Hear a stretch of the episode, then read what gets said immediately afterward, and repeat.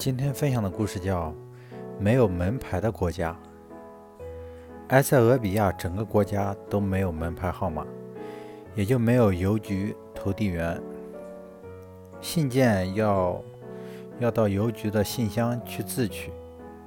首都邮局有四千多个信箱，各省首府的信箱只有两三百个，均是由机关高级官员及富有者租用。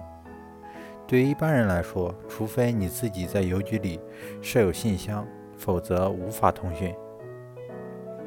因而，埃塞俄比亚绝大多数家庭世世代代都没有通过邮局寄出或收到过一封信。